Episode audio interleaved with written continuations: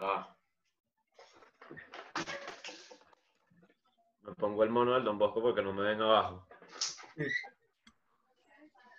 Yo uno- un episodio, no me acuerdo cuál, lo hice en boxer. Ok. Ok, ¿qué coño?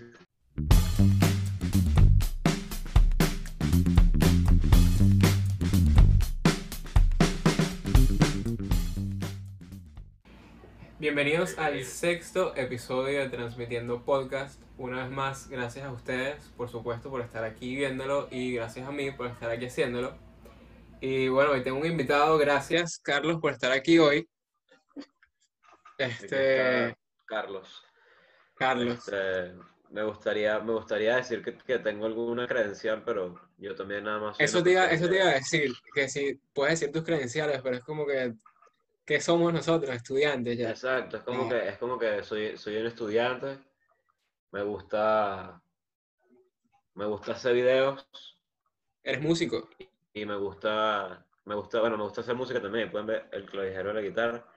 Este, y también me gusta, me gusta tirármela de que, de que soy inteligente a veces. Sí, sí, a mí también. De que sé cosas. Eso es mentira, pues. Exacto, exacto, de que sé cosas, pero en verdad lo que hago es Sí. que leo que si un tweet, un hilo, una así, y que vargo. Siempre, siempre, siempre. Eso. Eh, ¿cómo, ¿Cómo te va eso de la música ahorita? Porque escuché una canción tuya que me encantó, me encantó. No me acuerdo el nombre. ok, creo que fue la que monté en Twitter. Sí. Que es una parte 2. Elena parte Que- 2. Sí. Este, realmente esa canción es muy curiosa porque espiritualmente es una continuación de Elena, que es la canción de La Vida Bohem, de Será. Ah, ok. No es, no es una canción tuya la primera. Y nada, es una canción que a mí me gusta full. Exacto, la primera no es mía. Me basé mucho en la primera, Bohem, para, para escribir, digamos, la temática de la segunda, aunque obviamente de manera sónica son totalmente distintas. De la música, bueno,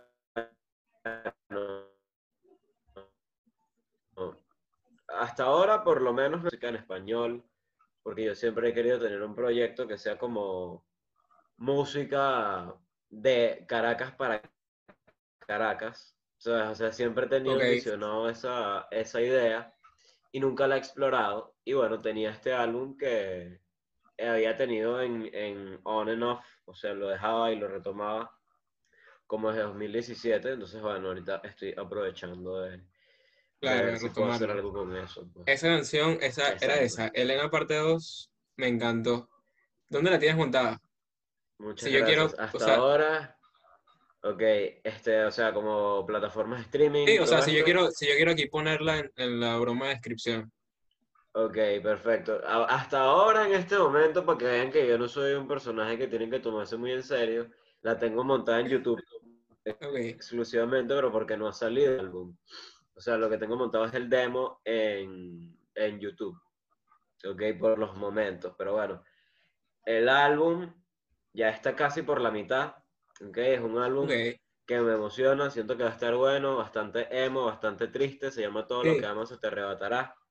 Viene por ahí. Está bien, me encantan las cosas tristes. ¿Me va a poner a llorar? Ok, Eso, eso, eso. está bien, está bien.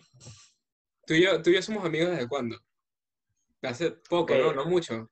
O sea, bueno, eso es, es una situación un tanto extraña porque yo recuerdo que nos conocimos hace unos dos años más o menos Sí, y no nos volvimos amigos realmente, sino como que yo te conocí, tú me conociste a mí y yo creo que pasó este, este fenómeno como del prejuicio en la primera impresión y yo tenía una impresión de ti y yo me imagino que tú tenías una impresión de mí.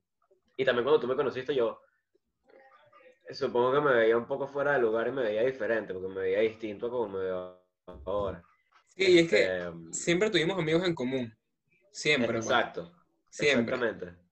Pero es como que no, no, no interactuábamos, pues, como tal, sino que nos veíamos a veces por ahí. Exactamente, exactamente. crees? Bueno, y O sea, yo creo que es muy común. No sé si, si esto es algo en lo que se puede creer como tal, pero has escuchado como que eh, si tú cono- o sea, si tú ves a una persona en la que, en la, o sea, la que tú no conoces como tal, o sea, nunca has como que interactuado bien con ella y sientes como que un pequeño roce, es porque ves algo en esa persona que con lo que te, identificas, pues. Ok, este, por supuesto, yo creo que muchas veces cuando, cuando bueno, se dan interacciones así, puede que surja como una pequeña imperatividad. Diga, o sea, que qué sé yo, imagínate que, que, yo te conozco y no te conozco de nada, o sea, que me se presentan y me presento y me dicen como que, ajá, él toca guitarra y yo como que yo también toco guitarra, claro. como que te veo y es como que yo toco esta vaina, yo toco mejor, yo toco bien, ¿y tú? ¿Cómo tú? ¿Sabes? Exacto, como que está esa vaina como esa pelea de quién tiene la hora más larga, pero... En realidad depende es, mucho es eso, es quién tiene la hora más larga. Pues. Es eso, es quién, Exactamente, o sea, me da más mundo, duro. Todo el mundo quiere eso. Exactamente, quién me da más duro. Esa es la, es así. la definición. Y, y, a mí me da risa, de verdad, la gente que se toma muy en serio este, ese tipo de cosas, porque es gente muy pretenciosa. Cuando, cuando Sí. se toman tan en serio eso, co- como los cinéfilos, eso yo creo que de verdad ese es el ejemplo más o- o- opus magnum de todos. Sí. ¿sabes? O sea, Pero tú- o los tú te consideras- en general. Ok, tú te consideras cinéfilo. Ok, esta es una pregunta un poco... Te lo digo porque yo sé, o sea, yo sé que tú eres fan de películas, pues del cine, tú eres fan del Ok, cine. por supuesto, sí. Este, yo considero que, a ver, que me gusta el cine y quizás eh, sobre la historia del cine, pero me considero más que todo un aficionado realmente. Porque yo siento que cuando las personas empiezan a tomar demasiado en serio las cosas, le quitan la gracia, de cierta Sí, manera, a menos sí. que tú te vayas a, a ubicar ya al oral, digamos, o algo profesional. Claro. Y muchas veces cuando estás tan metido en, en eso, empiezas a, o sea, te lo digo porque yo he visto esa actitud en muchas personas, pues como que están muy metidos en, en- puede ser cualquier cosa, pues puede ser un deporte, puede ser lo que sea. Y empiezas a ver como que por encima del hombro a las personas que intentan como que entrar en la onda. Exactamente, Así, eso pasa mucho, eso pasa muchísimo. exactamente. Y es como que, coño, Por supuesto. to- todo el mundo empieza por que- un lado, ok, pues. ¿Cómo? Claro. Yo siento que por lo menos eh, eh, mucho pasa eso también con las artes, las artes en general, hablando sobre eh, digamos, o, o cinematografía, literatura, cualquier cosa. Y ese tipo de personas a mí siempre me caen muy, muy pesado. O sea, qué sé yo, que Sí. por ejemplo tú vengas y te, me digas como que, mira, marico, me leí un libro de eh, Julio Cortázar, ¿no? Y, y yo te digo como que, ah, ok, pero seguramente no te has leído estos cuatro de Vargas Llosa y estos cinco de este carajo y... O el mismo Cortázar, pues te dicen como que... no lo conoces, ¿sabes? Exacto. Y Oye. tienen como estos complejos de superioridad. Exacto.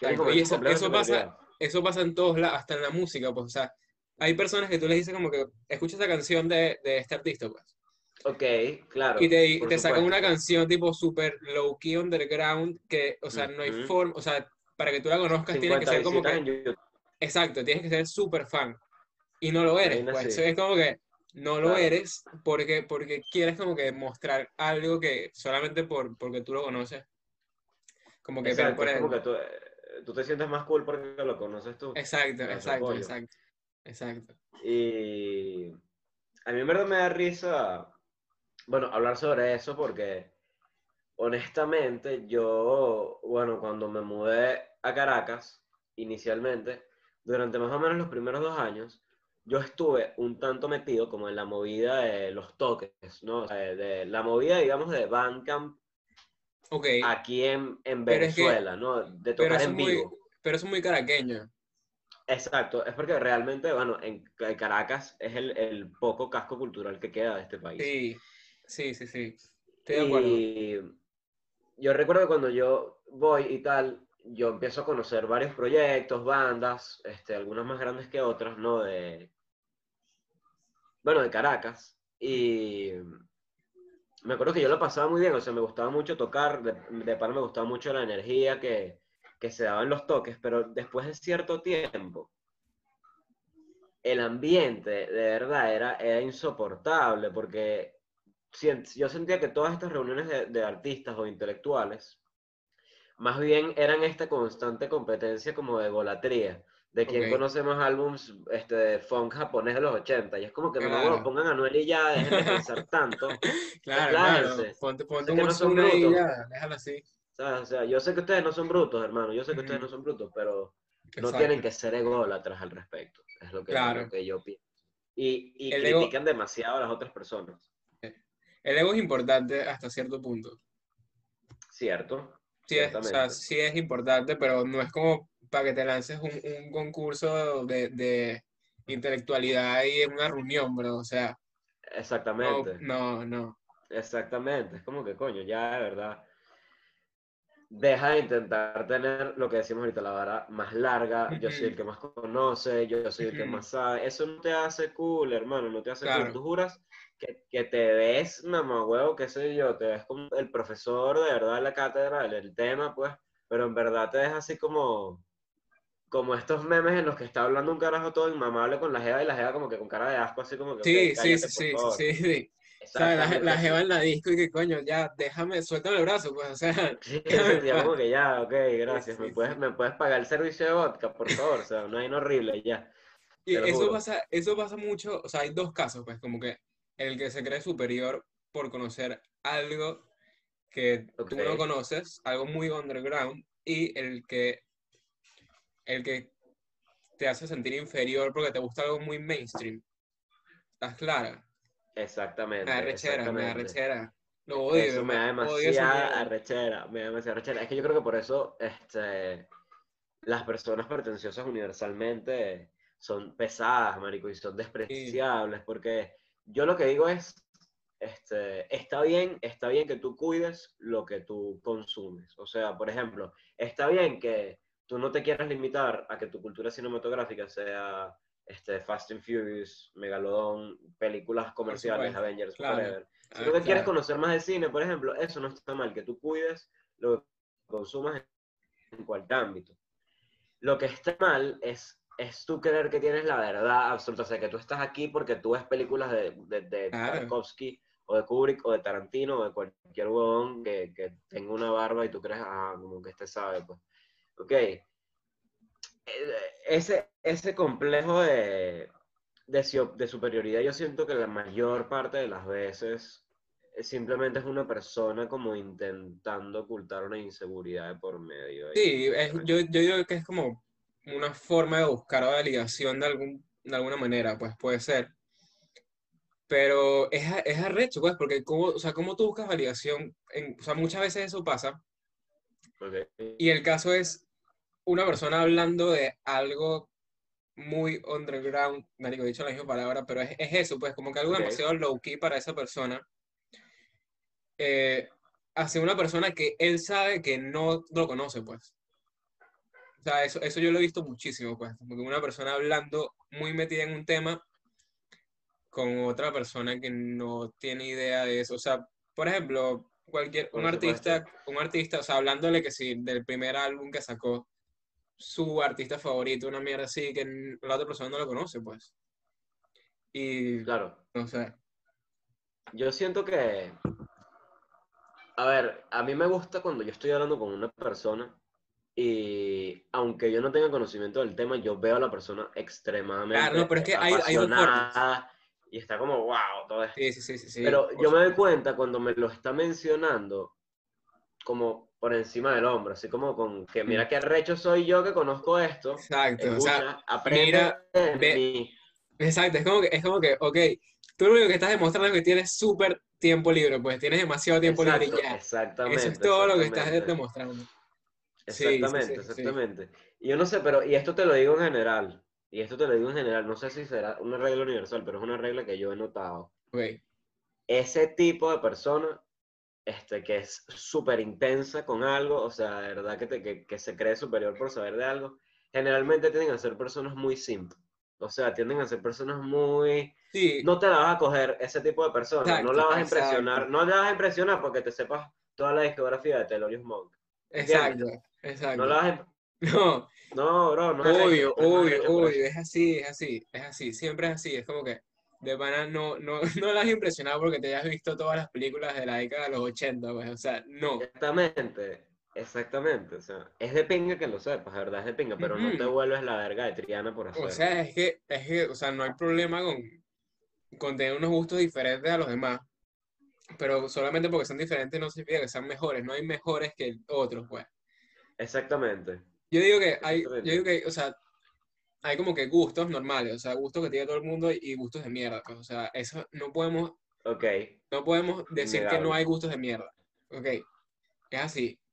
Hay gustos de mierda. Está mal decirlo, de pues, está mal decirlo, pero es verdad, pues. Mal, claro que está mal. Pero es que es una realidad observable.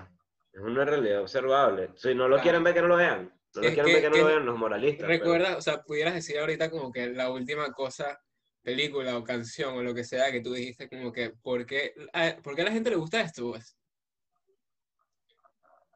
Ok, a ver.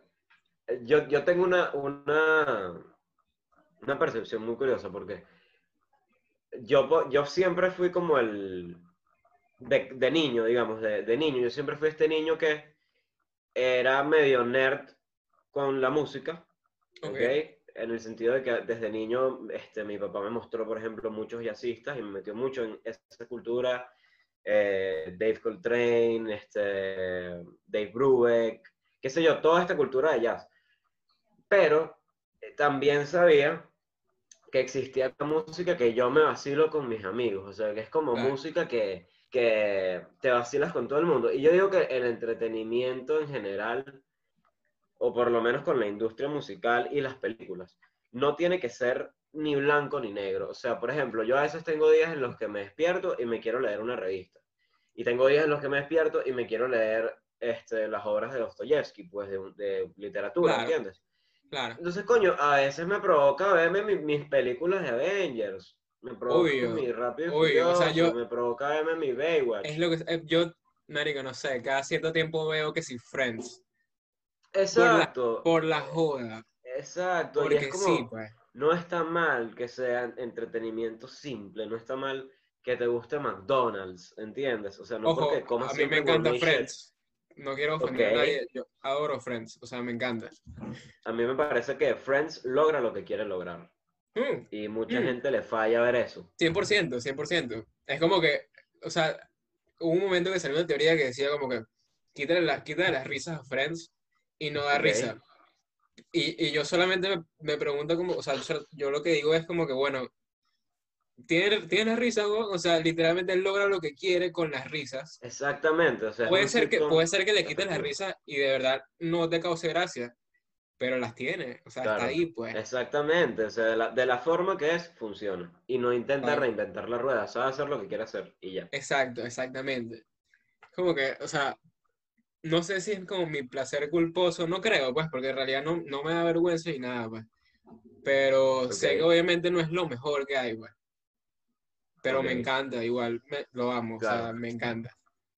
Este, Este, sobre lo que me preguntabas tú, que si yo he tenido alguna vez, digamos, una experiencia con Ah, no me dijiste, cualquier eh, contenido de la cultura, y yo haya dicho como que, coño, ¿por qué le gusta a, a todo el mundo? A mí me pasó hace más o menos cuestión de un año o dos años, que eh, yo era una persona muy, muy desentendida. eh, de, yo soy una persona que en general soy muy desentendido de sagas disculpa, ¿puedes, cinematográficas, puedes al menos repetir, como me puedes pasó repetir eso? con... Ok. Yo soy una persona que no soy muy fan de las sagas comerciales, al menos con Ok. el cine. O sea, yo no soy un tipo de persona que sigo Star Wars, El Señor de los Anillos, Rápido y Furioso, todo Ok. eso. Y me había pasado que yo tenía una perspectiva bastante boomer sobre el MCU de Marvel, sobre el mundo Ujú. cinematográfico de Marvel. O sea, yo decía como que no entiendo. Yo lo que, o sea, ¿y cómo lo veía yo? Yo estoy en la universidad y veía este poco de carajos así que sí con el pelo que parece emo 2008 con una cadena así que les está colgando de los botada ancha así y tiene una Claro. franela que es de Avengers y yo decía, coño, vale, tienes 20 años, hermano, y estás viendo Claro. superhéroes. Quiérete. Yo lo veía así, yo lo veía así, yo decía, coño, vale, no entiendo cuál es la gracia. Y este, Esa es la persona que tiene la, que- la- esa persona tiene la cartera de cierre mágico. exacto, que tiene la dicha de velcro así como para guardar la virginidad. Ajá, así, Este, exactamente. Con un condón del 2012. Yo, exacto, la vaina está vencida terrible. La vaina está, está el condón ahí desde que estaba Chávez vivo. Exacto, terrible. exacto. Este, yo recuerdo que, por ejemplo, este director, que es uno de mis directores favoritos, vivientes, Martin Scorsese. Scorsese, Claro. habló de las películas de Marvel, no sé si lo recuerdas, y dijo Sí. como que las películas de Marvel no son cine, porque dice que son como prefabricadas, como, como, como comida de molde. ¿no? Él lo, él lo, creo que lo definió como un parque de diversiones. Exacto. Exactamente. Muy controlado, como, como si los directores no tomasen ningún riesgo de dirección creativa con estas películas. O sea, al final nada más le ponen CGI hasta, hasta arriba, ponen demás juguetes y ya. Ese era su claro, objetivo. Entonces yo tenía mucho esa visión. Y como te, como te, bueno, tú me conoces, soy una persona que me gusta mucho el cine clásico, todo esto. Entonces yo decía, coño, quizás no son películas con, con una profundidad argumental o emocional y todo esto. Y entonces no le da la oportunidad. Pero es bueno cuando tú tienes este, la oportunidad de sorprenderte. Y, y si algo he aprendido yo eh, de consumir este contenido, ujú, es que uno tiene que apreciar el contenido por lo que es, como lo que Sí. hablábamos de Friends. Tú Sí. vas a comparar Friends con Breaking Bad en guion. Obvio, O sea, exacto. Y es como que logra lo que quiere. hay, hay, hay cosas que, o sea, hay contenido que uno ve y dice, no lo vería, no me gusta, pero entiendo todo lo que conlleva haberlo hecho y entiendo por qué a la gente le gusta. Exactamente. Es como que entiendo el hype. No tienes que ser un hater. No tienes que ser un hater. Exacto, no tienes que eso ser un hater. La gente que es un hater, que es hater siempre, es gente que no quiero en mi vida, hermano, te lo juro. Sí, sí, Porque hay veces, eso. hay veces que toca. Hay o veces sea- en las que yo soy el mismo hater, en verdad. Exacto, te voy, te voy a hablar sobre una película que no sé si la viste, ¿ok? pero fue tendencia arrechamente. Y, o sea, el carajo, el protagonista ahorita debe tener, o sea, demasiados millones de seguidores en Instagram porque por, solamente por esa película que es eh, 365 DNI, ¿sabes cuál es? Ok, sí. ¿La viste? No la he visto, pero sé cuál es, pues. Puedes verla para joda. Puedes verla para joda, pero te va a dar rechera, es muy mala. Súper mala. Ok. O sea, es- y, y te hablo, te hablo una película que fue que sí, número uno en Netflix en mínimo ocho países de Latinoamérica. Fue muy famosa, demasiado. O sea, tal vez no tanto, tal vez no tanto. O sea, sé que, sé que por lo menos donde yo estoy fue, fue número uno por un buen tiempo. Una, Ok. unas, unos 10 días, diría yo. Ujú. Entonces yo vi esta película Ok. y, y yo no me, yo no me explicaba por qué a la gente le gustaba. O sea, no me expliqué de verdad, todavía no me explico. Porque hay personas que me la recomendaron, no sé. Pero si tienes el chance de verla, vela. Entonces, ese, ese es el tipo de contenido que, que, por ejemplo, yo lo veo y digo, no me gusta, pero tampoco lo respeto. O sea, no, Exactamente. gustó. no me gustó. Comprendo. No me gustó para nada. Entonces, es, es así, pues. Mira, y, y dime una película, o sea, a ti que te gusta mucho, yo hablé sobre, creo que fueron nueve películas en el episodio número 3, algo así. Eh, Ok. ¿Cuál es la última película que tú hayas dicho que, o sea, esta película me impresionó? Bueno, a ver, este, tres películas, te puedo decir tres. Ok, sí. Bueno, a ver, este, esto como pequeño prefacio, como pequeño backgr- background para, para este juicio. Yo cuando empezamos la cuarentena, no sé si lo recuerdas, pero me, me autoimpuse como este challenge de ver por lo menos una película al día y escribir una pequeña reseña. Pero le- llegaste Tres lejos. películas. Sí, llegué a las 150. A las 150 paré porque dije, esta cuarentena no va a terminar nunca, ya que carajo. Ah, duraste cinco Eh, meses haciéndolo. Llegué a las 150 películas. 150 películas y, y lo frené. Pues ahorita oh, sigo viendo una película al día por lo menos, porque tengo el tiempo y cuando no lo tengo, pues no lo, no lo tengo y. Claro, pero pero no, no, ok, ok.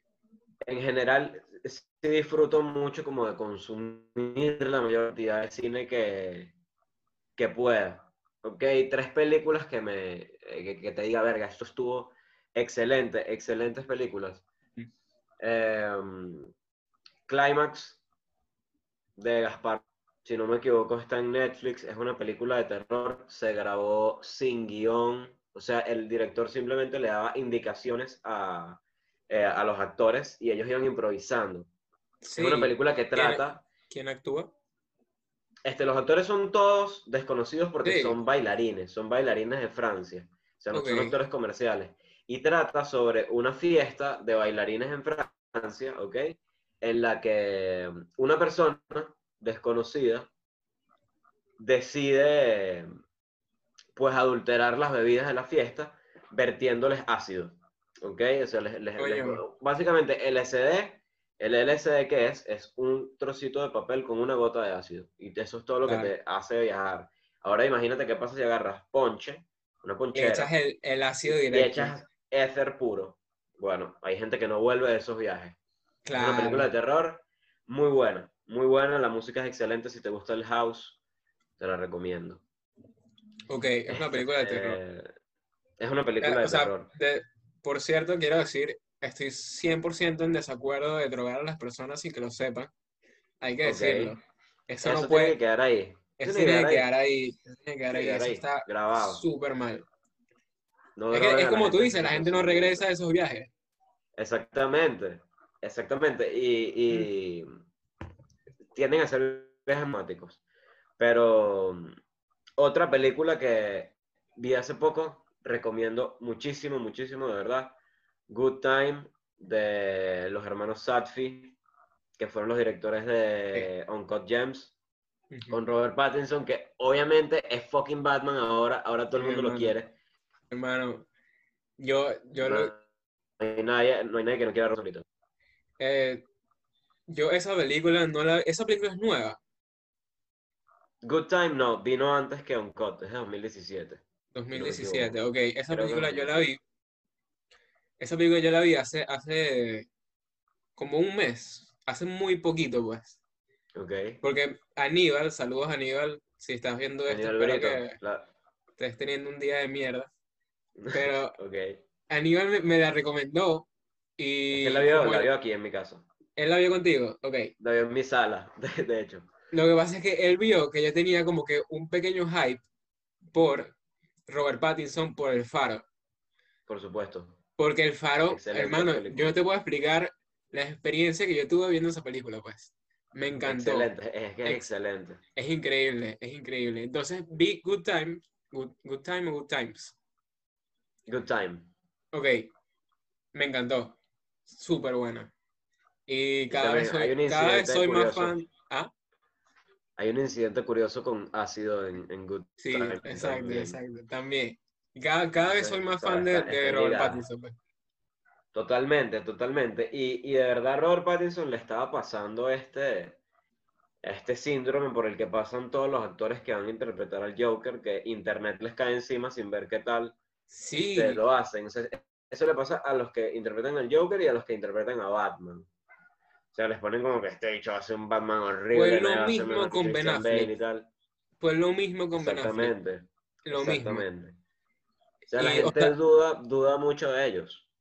No puedo decir que soy fan de- del Batman de Ben Affleck, pero no me disgusta tampoco. O Claro, por supuesto. sea, me gustó Batman vs. Superman. No fue mis peli- no ha sido mis películas favoritas, pero me gustó, pues. Normal, o sea, está buena.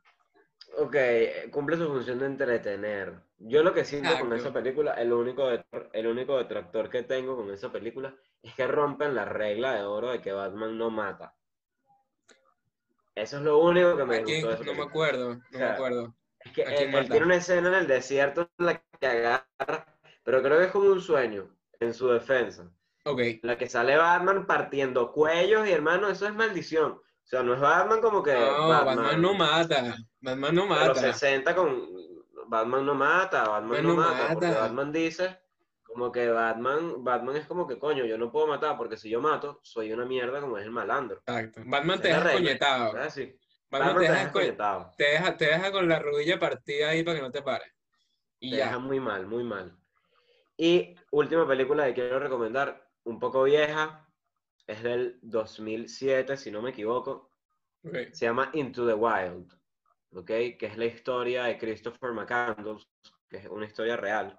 que es, bueno, este tipo que se gradúa de la universidad y él dice como que, ¿sabes qué? Me cansé de eh, la superficialidad y la ostentosidad de la sociedad moderna y me voy a ir a vivir solo a Alaska y el carajo se va como de mochilero solo para Alaska y es una película increíble, pues muy buena. Sí. Muy buena, muy buena, te recomiendo. Tengo que decirte que me encanta esa idea.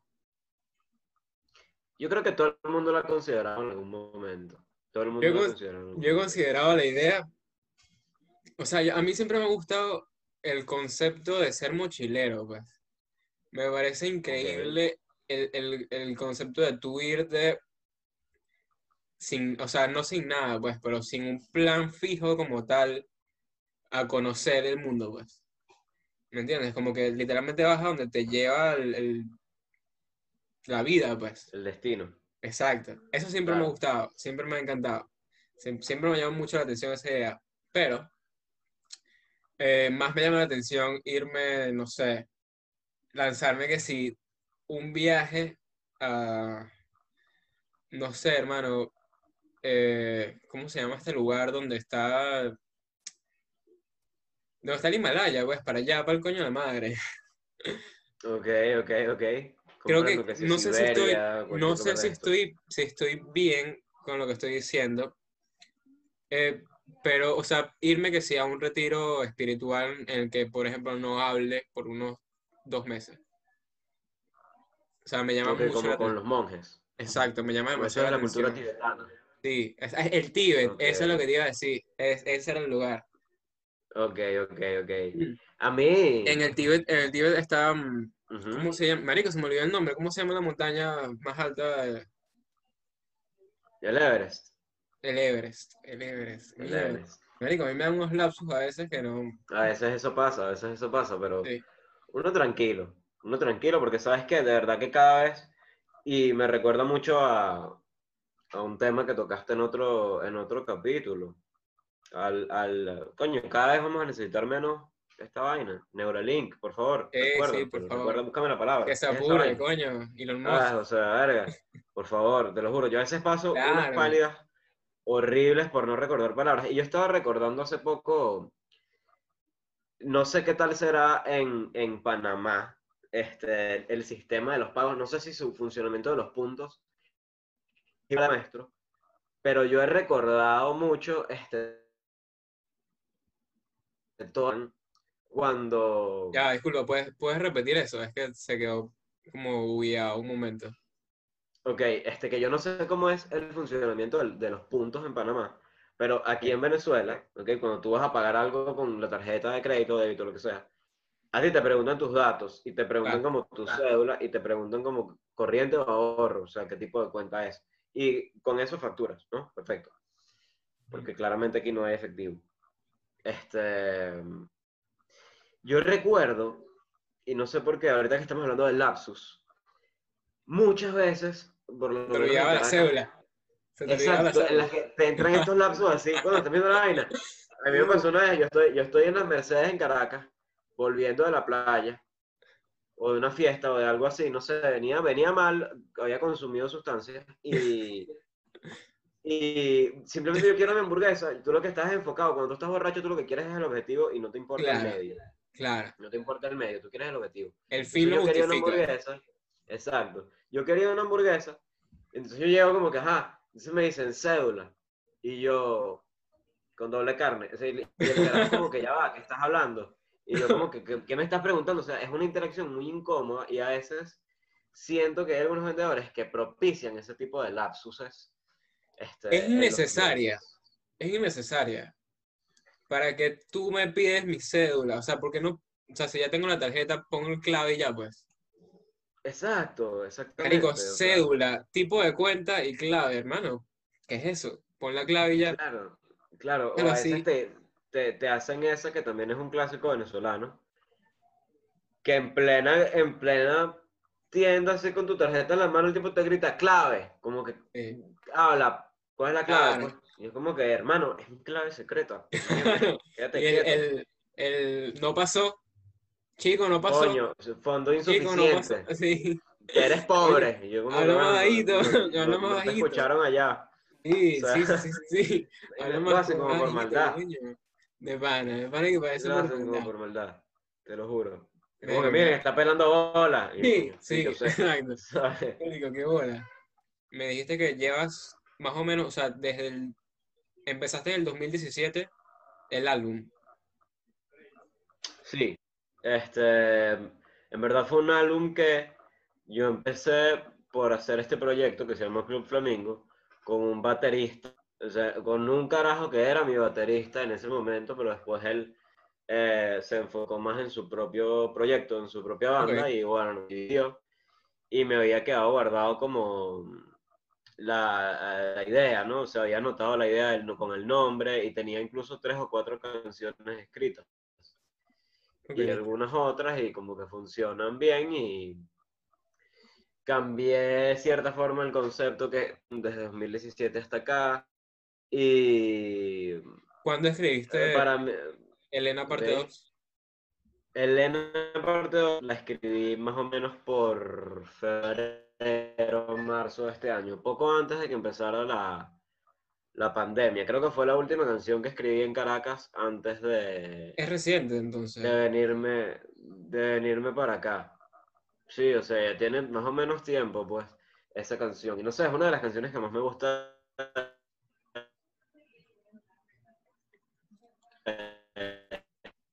Eh, Eso, eso yo no, no se tenía- escuchó, eso no se escuchó. Ok, no sé si me escuchas bien, pero Sí, lo que estoy sí. diciendo es que, es que básicamente la, la escribí en esa época y recuerdo que al principio como que se lo mostré a mi novia y le dije como que te gusta y me dijo como que sí. Y poquito a poco la canción fue cambiando hasta convertirse en la versión que existe ahorita. Pues bueno, la versión que yo creo que has escuchado quizás es un poco cruda, porque la toqué con una guitarra de cinco cuerdas y la grabé con esta webcam, entonces... De cinco cuerdas. sí, o sea, es que se le rompió una cuerda esa, Ah, esa ok. guitarra. Ok. Sabes que yo toco Sí. guitarra también. Ah, ¿tocas guitarra? Sí, Genial. sea- A mí me parece que la guitarra es un buen instrumento. sí, buen mi instrumento favorito. Es mi instrumento favorito. O sea, lo dejé hace tiempo, pero lo dejé en el sentido de que, o sea, yo empecé, yo tenía como nueve años y yo quería aprender a tocar guitarra. Ok. Entonces, yo no soy una persona grande, pues, o sea, yo siempre he sido así, pues. Entonces yo era que sí, un niño todo pequeño con una guitarra gigante. Y, y el profesor dijo como que no, primero aprende cuatro. Después de que aprendas cuatro, aprendes guitarra. Así que sé tocar cuatro guitarras. pues. Obviamente no me acuerdo de tocar, me acuerdo mucho más de guitarra porque tipo, hasta, hasta Ujú. hace nada todavía la agarraba de vez en cuando. Me metía que sí, un, un- tutorial de YouTube para aprender algo, pues. Pero sí me puedo aprender, o sea, sí puedo tocar, pues. Pero Claro, es que la guitarra es un instrumento noble. Es un instrumento noble. sí, Realmente tú te aprendes cómo poner los dedos en tres o cuatro acordes mayores y listo, tienes Sí. para hacerte una canción, en realidad. sí, No es como el piano, por ejemplo, que es El piano mucho es muy más, difícil.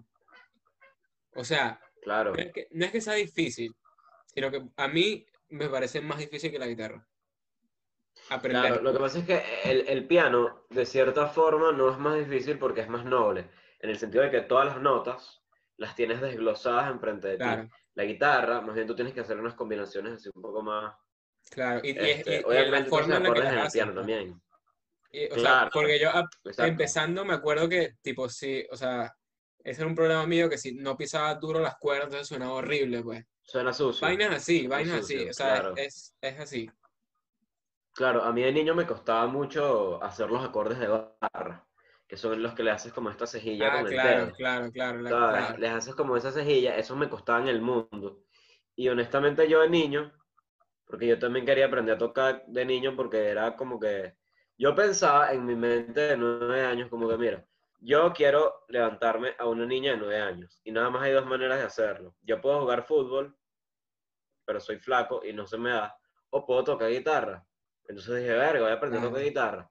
Y para mí lo que era cool, y yo decía, "Es lo que es, lo que me va a asegurar a mí un futuro fructífero con las mujeres, voy a aprender a tocar canciones que sí de Blink, que sí de Green Day, vainas con Mega. Y, y me acuerdo que mi mamá me dijo como que, ok, yo te voy a comprar la guitarra, pero con la exclusiva condición de que tú veas clases en la iglesia y toques en el coro de la iglesia. Entonces era como que me compraron esta guitarra como para tocar en el coro de una iglesia y yo quería tocar una vaina toda come gato horrible Claro, como toda Taylor, así que satánica. sí, Nirvana, una vaina así, ¿sabes? Que creo que la primera canción que me aprendí, que es la única que yo todavía me acuerdo, es Las. Estrellas, Las Estrellas de Caramelo de Cianuro. O sea, esa canción Caramelos. fue la primera que me aprendí y la única que hasta ahora me acuerdo, pues. Ya lo demás no me... Sí, hay una canción que, sí, hay una canción que yo nunca olvido, que fue también de las primeras que aprendí eh, a tocar, y tengo años eh, con esa canción en el repertorio, obviamente es Flamingo de la Vía Bohem.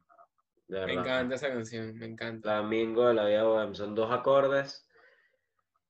Dos acordes y tienes a cualquier mujer feliz con esa canción. Una canción Marico, me encantaría aprenderla en realidad, o sea, la quiero buscar. Lo que pasa es que dejé mi guitarra en Venezuela, pero bueno, la, me encantaría aprendérmela. Y, o sea, hablando de eso, de que, o sea, ¿te acuerdas que, o sea, ahorita estamos hablando de, este, las personas que, que, o sea, que como que te ven por encima del hombro cuando tú empiezas a consumir contenido de una persona, o sea, música o lo, lo que sea, de una persona y esa persona ya es súper fan, pues. Tipo, a mí me pasa Ok. eso con La Vida Bohem. O sea, me sé unas cuantas también. canciones, no muchísimas, pero me encantan. O sea, las que me sé me encantan. O sea, es como que de verdad me gusta muchísimo. Me parece como que una música muy arrecha. A mí, de hecho, una de las, de las razones por las que cuando yo era más niño, o sea, que estaba en bachillerato, me fascinaba la idea de, de irme a Caracas, era porque la gente en Caracas escuchaba bandas como La Vida Bohem, como Los Mesoneros, como Vinilo Versus, como Recordatorio, Raguayana, Raguayana antes, todo esto. o sea, Raguayana no entra como que ese, en ese, Porque Raguayana ya está un poco más sedimentado. sí, pero, pero antes no. O sea, Ok, cuando, cuando que si las primeras, o sea, antes de que saliera High, mucho antes de High. Porque, Ok. o sea, después de High fue ahí como que, fue ya como su, exacto. ajá, fue como que su explosión, pues. O sea, no su explosión, pues, pero mucha gente la conoció por esa canción, ¿me mucha entiendes? gente la conoció por esa canción, por supuesto. Exacto. Este, por lo menos Raguayana, a mí me parece que durante esa época en la que Raguayana estaba en Venezuela, de verdad se dio una movida musical muy, muy interesante en el, en el país, porque habían demasiadas bandas increíbles al mismo tiempo en la ciudad de Caracas. O sea, imagínate la Caracas en la que tú podías ver eh, a la vida bohemia en la Sadel, o a los mesoneros en Caracas, o a Raguayana, Claro. y todas estas bandas se han ido y, y no es que dejaron de tocar, porque obviamente es entendible el hecho de que se vayan porque quieren progresar Obvio. como artistas y eso no es algo que, que se vea muy, eh, y es que- digamos, eh, aquí, muy, muy, muy progresivo, pues, ¿no? Sí, Siento que tomaron la mejor decisión para su carrera, sí, pero por supuesto. son, ya marcaron historia aquí, ya marcaron historia en Venezuela. Sí, y también, también es que la, la diáspora venezolana ha hecho que, que los artistas pudieran como que salir del país, pues. O sea, porque estamos claros que muchos artistas no pudieran hacer las giras que hacen tal vez si tantas personas no se hubieran ido. Ciertamente. Porque, y no, no tiene nada de malo como que tener audiencia solamente venezolana, pues me parece, no, o sea, me parece brutal y todo, pues. En realidad, Claro. Y, y eso, eso, si lo ves desde ese punto, es algo bueno, pues, de que la gente se haya ido. Que las- las los artistas pueden hacer giras en, en lugares remotos del mundo, pues. Por supuesto, a mí eso me parece increíble. Este, más, más que con la música, me parece muy notable también con toda esta generación, que a mí me parece que es una generación dorada de la comedia en nuestro país, con comediantes como Alex Goncalves, Led Varela, José Rafael Guzmán, Manuel Silva, todos ellos. Claro, Yo recuerdo cuando ya- ellos eran los reporteros de Chatén sí. y aparecían en el programa en Televen en la noche y todo esto, y yo era súper fan y me encantaba. No había un día que yo no viera Chatén almorzando porque lo grababa, pues, que sí, con DirecTV. Ok, Y lo, ok, ok. marico, no había un día que yo no viera Chatén almorzando. O sea, me- eh, me parecía rechísimo, pues. O sea, me encantaba. Obviamente de ahí conocí, no sé si de ahí o del mostacho fue que nos conocí, pues, como tal. Pero no, no todos salían en el mostacho. No, exacto. Y este, o sea, el mostacho me lo vacilé bastante. Bastante. O sea, Claro. sí, sí, no sé.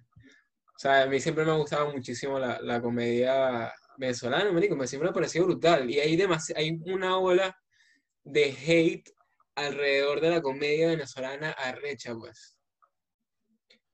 Por lo menos, ¿En qué sentido? coño, o sea, en, en el sentido de, de polémicas en cuanto a, no sé si viste, o sea, hubo una polémica hace poco con, con José Rafael, este, unos chistes ahí que parecían, o sea, Sí. que, que sa- sacados de contexto, obviamente parecen súper clasistas, pues, pero Ujú. que, que no, o sea, todo lo que sacas de contexto queda mal, pues. Por supuesto. Yo pienso que en realidad el humor no se debería cancelar, no tiene sentido en cancelar el humor, porque, porque si da risa, si el humor da risa, es porque el humor ataca la realidad, ¿entiendes? O sea, si alguien se ríe de ese chiste es porque es una realidad que es observable, no solo para José Rafael, sino para muchas personas. Ok, que quizás no es un chiste, digamos, políticamente correcto, entendible, pero no necesariamente él está profesando este mensaje como de sé clasista, esta persona es Exacto. menos que tú, no está Exacto, profesando no, odio. no, no, no, es que la gente confunde mucho, como que el, el, eh, o sea, el, o sea, ¿cómo te explico? Por ejemplo, si tú, si tú me dices a mí, no deberías hacer chistes de personas, de, de, o sea, no sé, de personas homosexuales, cualquier cosa, cualquier tema del que no pudieras hacer chistes. Entonces Ujú, estás- tú estás- me estás diciendo que haga chistes de todo lo demás como si todo lo demás fuera normal y eso no, pues en realidad, literalmente el, el que está discriminando ahí eres tú, pues. Porque me Claro. estás diciendo a mí, o sea, la comedia refleja como que la realidad de una forma en la que de risa. Y si me estás diciendo que no haga chistes sobre homosexuales o personas trans, me estás diciendo que no existen. Entonces, Exacto, eso no es eh, así. estás aludiendo a la realidad. Exacto. Y a ver, yo por ejemplo, yo soy venezolano, pero yo veo los chistes sobre venecos y me río, O sea, obvio. porque empatizo No, con va, el ya va. objetivo del chiste. Si tú, si tú ahorita escuchas la palabra veneco y te arrechas, tú eres un veneco. Por supuesto, por supuesto que sí. Sí. Eso es súper claro, súper claro. Y yo siento que, que siempre ha sido bastante así, porque realmente, y esto no es una excusa para, para digamos, para que las personas puedan tener estas etiquetas eh, peyorativas, ¿no? claro. Pero las personas somos las que elegimos cuánto valor le, le damos a las palabras al final del día, Sí. ¿no? Y si tú eliges no darles ese peso, no se lo das y ya, y así lo veo yo, por lo menos. Claro. Yo elijo no darles ese peso porque si no lo vas a pasar mal, hermano, lo vas a pasar mal, porque tú, tú puedes estar en contra, pero no puedes cambiar el mundo tú solo. Estás literalmente dándole el poder a otra persona de usar una palabra para ofenderte, pues. Exactamente. La mejor forma de hacerlo es abrazar la palabra y ya. Dejarlo así. Exactamente. Exactamente. Y Todo. de cierta forma, al quitarle ese peso a la palabra, estás. A, a ver, es como con los José Rafael. Yo digo que, por ejemplo, esta- estas bromas que causaron la polémica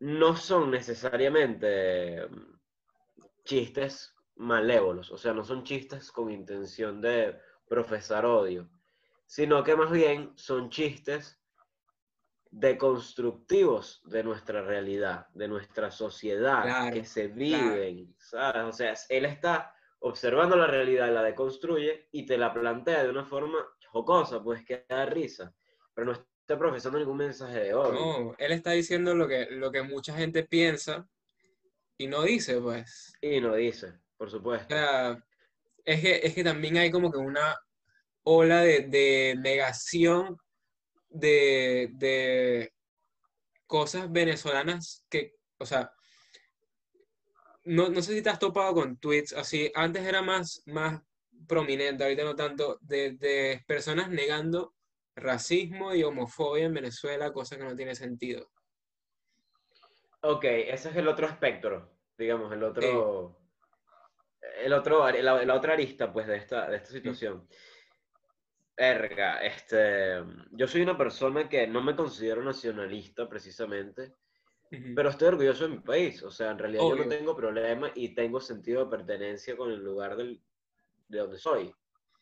Sin embargo, yo no lo idealizo tampoco. No digo como que todos los venezolanos somos trabajadores, todos los venezolanos somos bonitos, todos los venezolanos somos los mejores del mundo. No, o sea, más bien nosotros decidimos ignorar demasiados problemas sociales y, y eso no es nuevo, es algo que tiene toda una vida sucediendo Claro. en nuestro país. pues. Y, o sea, a mí me parece que cuando tú intentas limitar la comedia de alguna forma, estás tal vez impidiendo que una conversación se dé, pues. O sea, una conversación necesaria puede ser en cuanto a personas trans, en cuanto a personas homosexuales, en cuanto a todo, cualquier, en cuanto a drogas, todo ese tipo de temas. Si tú me dices que yo no puedo hacer comedia sobre eso, tú estás quitándole poder a una conversación que pudiera darse y pudiera ser bene- o sea, beneficiosa para todo el mundo, pues. por Y lo que más me dio rechera de- del, del problema de José Rafael es que tú viste Caminantes. Por supuesto, claro. Excelente. Tú no puedes ver Caminantes y después decir que José Rafael es clasista. Claro, exactamente. O sea, este, yo lo que quiero decir a todas estas personas que critican a José Rafael, ustedes no tienen un fundamento sobre el cual criticar a este carajo que se ha ganado su nombre Ujú. en la industria, hermano, se lo ha ganado. Y no solo como comediante, no solo como animador, no solo como presentador, sino como documentarista, por Dios. Sí, O sea, Caminantes es este periodismo gonzo de primera, de primera. bien O sea, el tipo está hecho. viviéndolo, está viviendo todo literalmente en los zapatos de esta gente. exacto. Él no está documentando lo que escucha, él está documentando lo que Exacto. vivió. No es que te, no es que te llueven este, hechos y te, sobre- y te sobresaturan con información de la diáspora, sino que tú lo ves en carne propia. ¿Y qué, ¿Y qué es mejor que eso? Para que la gente reflexione o para que la gente vea la realidad que existe. Porque obviamente aquí, bueno, la autocensura es en todos lados Claro. es un- una locura. pues. Muchísimo. Y es que tú ves a cualquier comediante, pues tú ves a, ves a Chappelle, ves a, a Ricky Gervais, ves a, a cualquiera, pues puede hacer... O sea, lo que yo quiero decir es que un chiste no es una opinión. Es- o sea, eso, eso, eso es lo que a mí me parece. Un chiste no es una opinión y, sí- y, el, el, como que el objetivo, o sea, si la gente confunde como que el tema del chiste con el objetivo, o sea, como que si estuvieras atacando a la persona a la que estás hablando, no, pues, Claro. no el chiste así, nada más tiene el objetivo de hacer reír. Exactamente. lo que Si no te dio risa, todo es subjetivo, pues absolutamente todo es subjetivo en cuanto Claro. al arte, pues. Y a veces yo siento que este tipo de comedia es necesaria, porque Sí. más bien tú estás transponiendo estos sentimientos hacia algo bueno, hacia la risa. O sea, ¿qué es lo que quiero decir yo? A ver, este, puede que tú veas un video de José Rafael Guzmán, una rutina de José Rafael Guzmán, hablando sobre las señoras de servicio, como él tiene una rutina sobre eso. Fue esa. Y no, y no necesariamente va a ser como que tú vas a llegar a tu casa y le vas a decir, mira, maldita criada, tal, la vas a tratar como una novela de Venevisión y la vas a cri- lisiada y verga, la vas a... No, nada Ah, que no, ver. No tiene Más nada que ver. bien, más bien es eh, una observación de la realidad sana, porque nada más busca hacer reír, no está intentando... Claro, este, claro. él no está intentando embasurarle la cabeza a la gente, que es lo que yo creo que No. muchas personas piensan. Es que ese es el problema que ahorita la gente se toma las cosas muy literal. No, o sea, no sé. Me parece que, que, que ese tipo de cosas no, no deberían censurar. Si tú, o sea, tú no puedes estar de acuerdo con, o sea, a favor y, y profesar como que la libertad de expresión y después vas a cancelar un comediante por un chiste, pues. Ese es su trabajo, literalmente. Si no te gusta, no lo consumas y ya.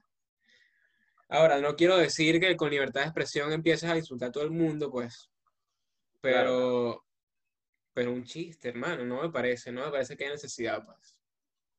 Claro, y, y es lo mismo que dices tú, evaluar la intención del, del comentario, del Ah. chiste. O sea, ajá, ok, sobre este tema es un poco difícil hablar, o sea, sobre el- el- la libertad de discurso, free claro. speech, ¿no? Este, porque, a ver, obviamente tú no puedes poner en la misma balanza una rutina, qué sé yo, de George Harris, José Rafael Guzmán, quien sea que hayan criticado, Ujú. y el Mein Kampf de los nazis. ¿ok? Porque obviamente Ok. el Mein Kampf es una obra de ficción o de literatura, más bien, que busca no, no profesar sé a qué te refieres. Disculpa, no, no sé. El, el, el Kampf es una pieza de literatura este, pontífice del, del nazismo, pues del Tercer. Reich. O sea, es uno de los libros más polémicos por lo que aboga y por lo que plantea. O sea, es un libro pronazista. Ok, ¿ok? Este, ese tipo de, de contenido, no digo que se debería cancelar, pero es peligroso que tenga una convocatoria muy grande. O sea, porque estás, profe- estás profesando odio directamente. claro. No vas a comparar el Main Kampf con un chiste sobre un carajo en silla de ruedas, un chiste de Melamed, no me jodas, ¿sabes? O sea, no Marico. Que por cierto, por cierto, Melamed es una persona súper graciosa, pues. Y él sabe eso, sabe explotar. Exacto, él sabe explotar lo que él tiene, o sea, como es él, tipo, él dice, yo me imagino, tú, tú eres una persona como Melamed, tú vas a decir, yo me voy a rechazar porque me digan lo que sea, hermano. Obviamente no, pues. Él se toma todo con él humor. Melamed me parece una persona de las, o sea, una de las personas más increíbles que hay. Es, o sea, ese carajo es bien arrecho, pues hay que tenerle su Es una respeto. persona muy inteligente. Eso Sí, es innegable, muy, muy inteligente. Y yo creo que él, él comprende una regla clave eh, de esta generación, como de la hiperculturalización, redes sociales, internet desarrollado, todo esto, ujú, que básicamente establece, no me importa si vas a hablar de mí para bien o para mal, me importa que hables de mí. Eso es lo que le importa. Igual que al, al, al influencer de mierda con ideales de mierda, no le importa claro. estar bien o estar mal, lo que le importa es tener tu visita, porque tu visita significa más números. en Tener su, su interacción, pues su interacción y ya. Eso es que Exactamente. quiere. Exactamente. Entonces, por ejemplo, muchos de estos temas, eh, digamos, tabú o por los que buscan cancelar a personas, Ujú, más bien logran lo que, lo que hablábamos. O sea, no estás ignorando la problemática, sino que la Ah. estás planteando, le estás dando el spotlight. Estás sí. diciendo como que esto existe, esto es real. Reflexiona, coño de tu madre. Sí. Antes, antes yo tenía más problemas con, con algunos influencers, ya no tanto. Por ejemplo, Marco es como que, o sea, antes yo le tenía una rechera a Marco, no una rechera, pues, sino que me parecía demasiado Ok. mediocre. Marco, por ejemplo. Y ya Marco, después yo- fue como que, bueno, este carajo, o sea, normal, pues, tipo, se, se le, o sea, respeto el hecho de que haya llegado a donde está, pues. Y tipo, no es como que el carajo ha- haya hecho una mierda mala para cancelarlo. O sea, a mí me parece que cancelar personas por comentarios no, no me parece buena idea, pues. Ahora, No si tiene coño, tú me estás diciendo, tú me estás diciendo que tú, marico, no sé, que garantas la ley de alguna forma, marico, ok, ya ahí debe ser, o sea, Bill Cosby, pues, es otro peo. O sea, él Mm, fue cancelado ok. porque tenía que ser cancelado, pues. Y, o sea, le cayó el Claro. peso de la ley, obviamente, marico, Harvey Weinstein, personas así, pues. Estoy de acuerdo con, con la cultura de cancelamiento en esos casos. Claro, este, a mí lo que me,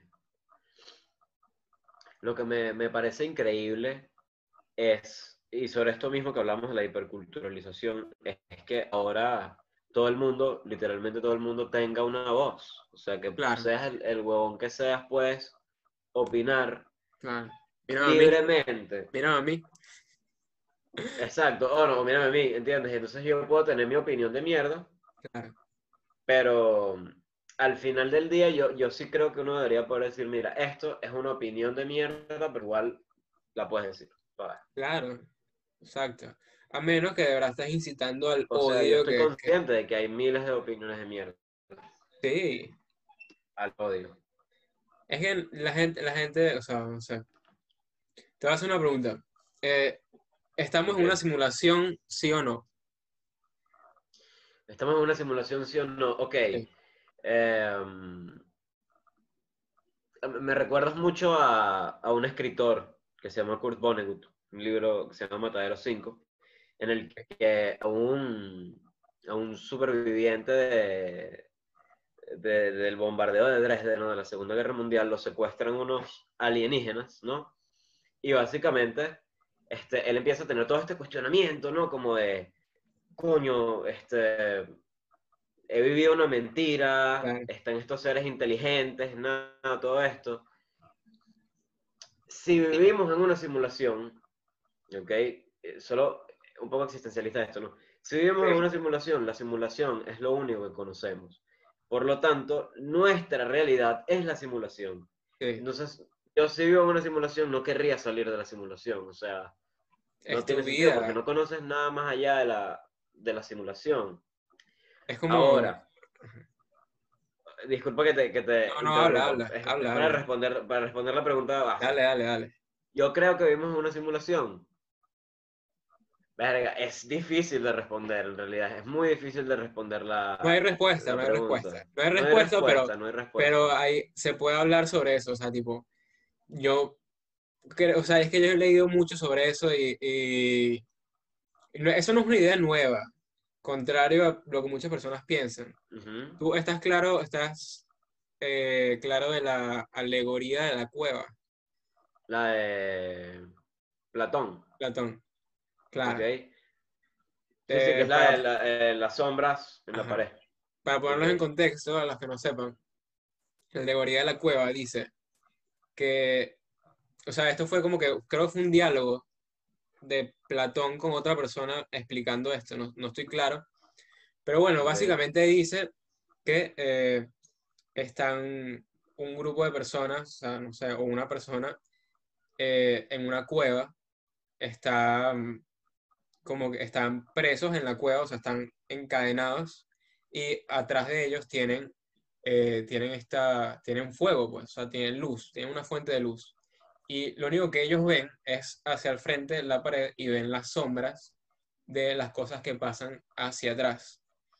Y básicamente eso es lo que se refiere de nuestra realidad. Pues nosotros solamente vemos la realidad de la forma en la que se nos es posible, pues pero no, eso no quiere decir que sea la realidad como tal.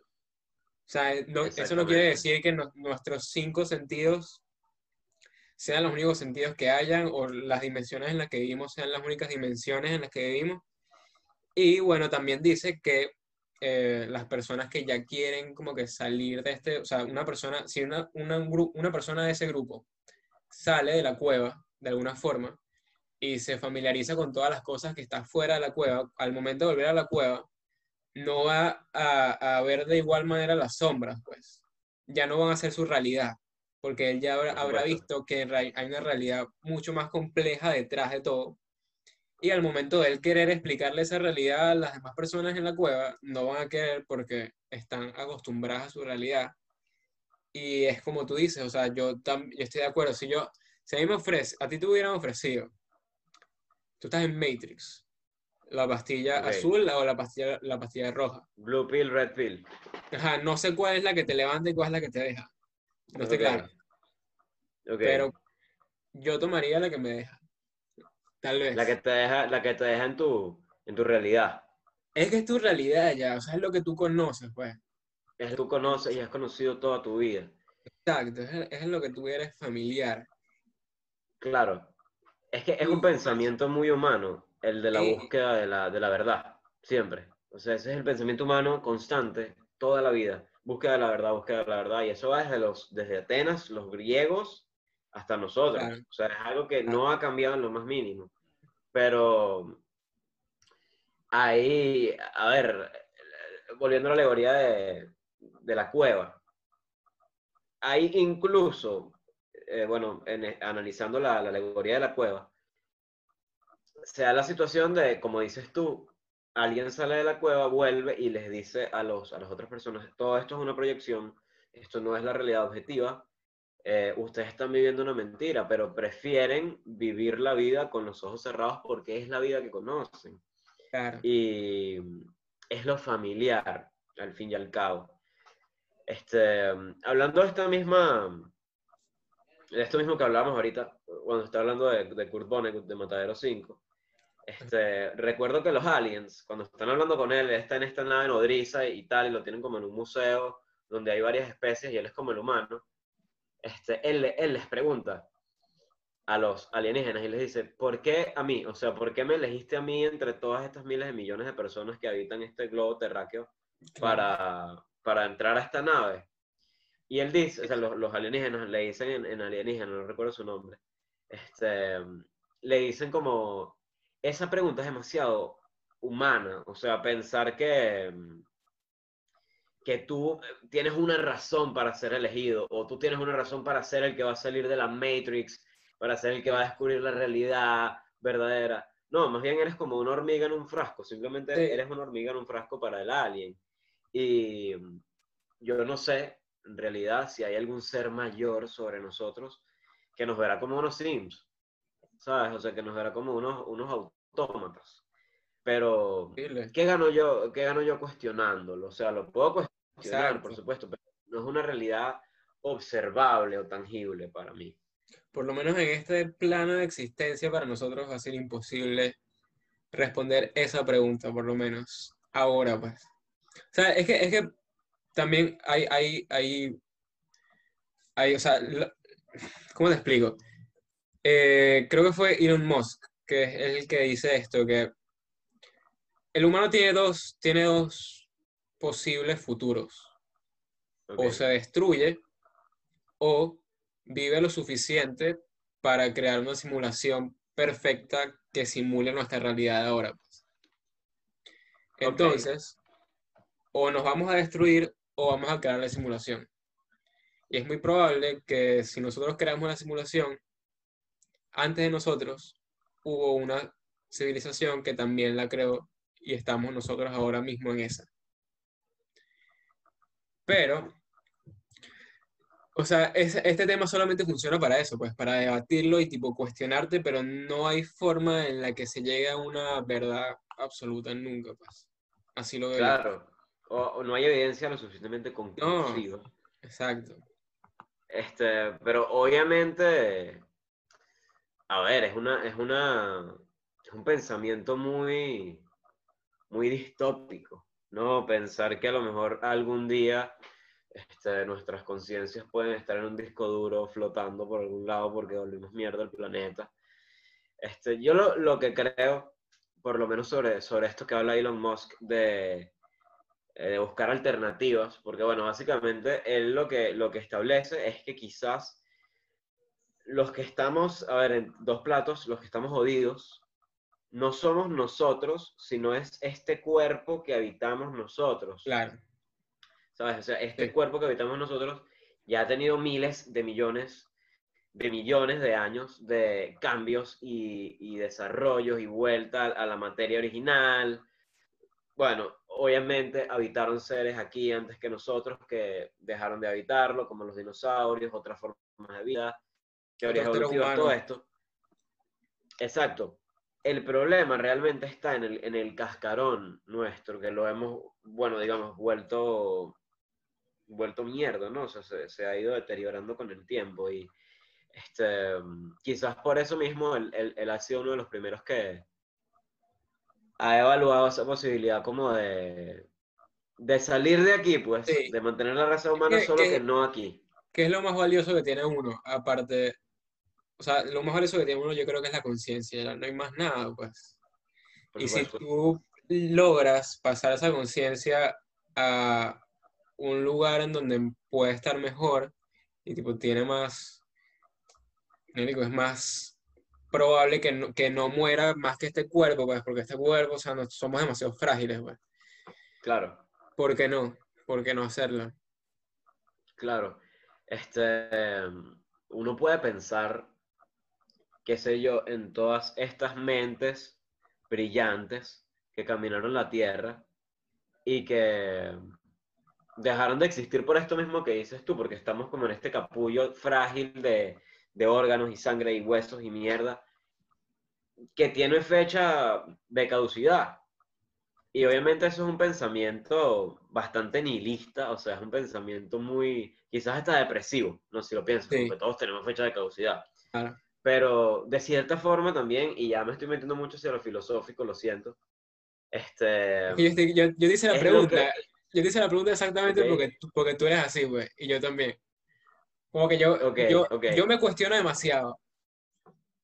claro, yo realmente siento que este, esa, esa misma caducidad nuestra es importante, es vital, porque de cierta forma es lo que le da el objetivo a la vida. Porque Claro. ¿qué sería la vida eh, desmesurada? La vida sin un fin. Nada, O sea, que saber que tú vas a vivir para siempre. nada. O sea, o sea sería, no- sería no, mórbida. pudiera, no, no pudieras disfrutar nada, pues. Sería mórbida, sería una, una Sí. búsqueda por, por una perfección que no va a llegar. Exactamente. Qué, qué bueno que, que hayamos tenido esta conversación en realidad. Eres el primer invitado y espero que, ya va, tengo que, que estructurar bien esto. Eres el primer invitado, espero que no sea la primera vez que vengas y que Todas tampoco seas el único invitado, obviamente. Espero Me que vuelvas a venir. Me encantaría ver otros invitados. Y sería Claro. cool ver quizás a dos invitados. También estaría tiempo. bueno, también estaría Sería bueno. interesante, sería interesante. Bueno, espero que vuelvas a venir. Eh, Ajá, te iba a decir, la, la, tú tienes una cita, que es que a mí me encanta esa cita, la, la- el, el hombre de Bogotá. Me encanta, pues. Y quiero, quiero compartirla, pues, aquí con la gente. Ok, Pero está, está en inglés, o sea, yo la tengo en inglés. Tipo, ok. tú quisieras, eh, o sea, explicarla o, o sea, decirla, pues, leerla. Sí, la puedo, la puedo leer, si lo tienes por ahí, porque recuerdo que yo la puse en Twitter. Sí, sí, yo la tengo, yo la tengo aquí, la te la voy, te la voy a- te la voy a enviar. Ok, porque me gusta demasiado, o sea, de verdad, me acordé de eso antes de que grabáramos el episodio, porque, no sé, desde que la vi me gustó, y estuvo bastante chévere, de ver si te llegó ahí, te lo envié, ok, me lo mandaste por WhatsApp. no, por Twitter, Ok, por Twitter. Perfecto, perfecto. Déjame abrirlo aquí. Perfecto, aquí está. Este, a mí me gusta mucho, sobre todo cómo abre el tweet. O sea, porque el Twitter lo dice. O sea, pienso en esta, en esta historia de Amy Hempel todos los malditos días, ¿no? Y no sé si, si lo que quieres es que la, que la lea para compartirla o... como tú dices, como tú digas, o sea, Ok, como tú quieras, es una, es una historia bastante corta, pues, el hombre de, de Bogotá. Dice, eh, voy a intentar traducirla lo, Sí, lo mejor que pueda, ¿no? Ok, aquí voy. Dice, la policía y los servicios de emergencia eh, fallan en hacer marcas en las personas. Las voces eh, temblorosas de los esposos que mm, no han tenido el, el efecto por el que estaban esperando. La mujer permanece al, al borde, o sea, como como el borde de una cornisa. Aunque no, este, no amenaza por mucho tiempo. Eh, a ver, imagino que debo ser el que debe hablar con la mujer. Lo veo y sucede de esta manera. Le digo a la mujer sobre el hombre de, de Bogotá. Era un hombre rico, un industrialista que fue secuestrado y, y mantenido de- en cautiverio como rehén. No fue por, tele- por dramas de televisión. Su esposa no podía llamar al banco y en 24 horas tener un millón de dólares. Tomó meses. El hombre tenía una condición en el corazón y los secuestradores tuvieron que mantenerle con vida. Escucha esto, le digo a la mujer eh, al borde de la cornisa. Sus captores le hicieron dejar de fumar, cambiaron su dieta e hicieron que se ejercitara todos los días. Eh, lo mantuvieron en este estado de cautiverio por tres meses. Cuando al secuestrador eh, se le fue pagado y el hombre fue liberado, el doctor lo examinó. Encontró que el secuestrado estaba en excelentes condiciones de salud y le digo a la mujer que el doctor le dijo en ese momento que el secuestro fue absolutamente la mejor cosa que le pudo haber pasado al hombre de Bogotá. Eh, quizás esta no es una historia que funcione para hacer bajar a la mujer de la cornisa.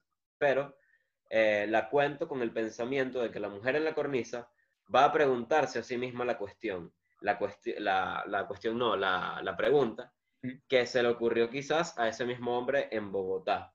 Se preguntó, este, ¿cómo sabemos que lo que nos está ocurriendo no está bien? Y espero haber la, traducido lo mejor eh, posible, que se haya captado la, la, idea, ¿no? Como de la tipa eh, al borde del precipicio, porque, y este tipo intentó disuadirlo, ¿no? ¿Cómo sabemos que, mucho, que lo mejor no es lo que pasa? Exactamente. Habla mucho eh, sobre lo que, lo que hablábamos ahorita. No tenemos nada más valioso que el cuestionamiento. Definitivamente no, hay, no, hay no hay nada más, más valioso que el cuestionamiento. El que no se cuestiona nada es porque de verdad no, no siente nada o no... Si tú no te cuestionas nada en, cuanto a, a, a, tu existencia o a tu vida, no sé qué, tan, qué, qué tanto estás viviendo, pues. O sea... Claro, yo siento que eso es, eso es lo que nos diferencia de, de los babuinos, de los primates de los animales, es lo que, lo que hace al hombre el hombre, el cuestionamiento. Y, y de cierta forma es una maldición también, no lo creas. O el cuestionamiento puede ser una maldición o puede ser eh, una bendición. Y de verdad me, me llamó mucho ese, ese cuento. Yo he, leí uno es un librito muy corto del de, autor.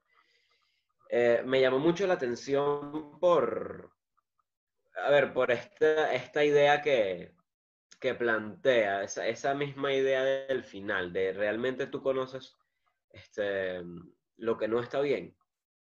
Claro. O sea, como este tipo, o sea, tuvo que haber caído en esta situación realmente para dejar de fumar y hacer ejercicio y todo esto. Y tal vez no morir. Exacto, y tal vez no morir. O sea, es una pregunta interesante, es una pregunta muy, interesante. Es muy interesante. ¿Cómo sabemos que lo mejor no es lo que pasa? ¿O cómo sabemos que lo que haya pasado hasta ahora no es lo mejor que te haya pasado? Me parece una buena forma de cerrar el episodio, para que la gente piense ahí en eso. Claro, exactamente. O sea, yo lo que, lo que sí siento es que uno no puede vivir la vida con miedo. Eso es lo último que uno puede hacer. O sea, vivir la vida pensando qué va a pasar, qué no va a pasar, this will happen, this may not happen. Muy mal, o sea, yo sé que, eh, por lo menos como lo, como lo describe un autor, em, el caos es simplemente el orden que no hemos descifrado. Y nosotros no podemos ir en contra del caos y no podemos escribir cómo se van a dar las cosas, pero lo mejor que podemos hacer es afrontarlas y, darles la cara lo mejor que podamos y ya. Sí. ¿No? Creo que esa, es la, moraleja. Sí. Me parece que está, está muy buena. Gracias por haber venido hoy. El primer invitado del podcast. Este, estuvo muy buena la conversación, pues. a mí me gustó mucho. Estuvo muy buena. Estuvo muy buena. Me gusta, me gusta mucho una, una cosa, Antonio Ferralle es el tipo de amigo con el que tú puedes que no tengas una conversación extensa a menudo, pero cuando existe el espacio para esa conversación es como que no ha pasado ni un día desde la última vez que se vieron. Es increíble. ¿Sabes? tú, tú, y yo teníamos cuánto tiempo sin hablar, demasiado, pues. O sea, tipo hablar así. Ah, hablar pues. así mucho tiempo. Exacto, porque siempre hablamos así, o sea, interactuamos, pues. Pero. Exacto. Así de hablar una conversación hace mucho tiempo. Claro. Sí, sí, sí, no, pero estuvo, estuvo bueno, me gustó. Muy bueno. Y para, para, los que no sepan, o sea, obviamente todo el mundo no sabe. Eh, nosotros hablamos hace rato, pues. Nosotros hicimos una. Ah, como que... Obviamente, sí. O sea, yo le dije a. Se hizo como un podcast de prueba. Exacto, yo dije a Carlos como que vamos, te, vas, te voy a llamar para ver qué tal, o sea, cómo es la, la broma para grabar, cómo se escucha y todo. Y estuvimos ahí como, como una hora, media hora, como media hora hablando, pues. Eso, y hablamos esa parte la pueden ver en el... Sí, esa parte la pueden ver en el, en el, en el Patreon. Exacto, pronto, pronto.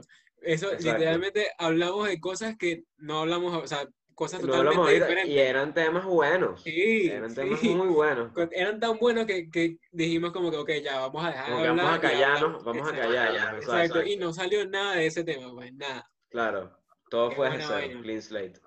Pero, Pero bueno, venido. honestamente me gustó mucho venir. Gracias a mí por me, darme me la gustó, me oportunidad gustó de, mucho que hayas de venido. hablar paja. Sí, sí, sí. Está, estuvo muy bueno el episodio. Este, bueno, nada, bro. Gracias por haber venido y espero que vuelvas a venir Cuando este, quieras, muy hermano. pronto. Dale, bro. Un abrazo. Bello. Dale, hermano, igual.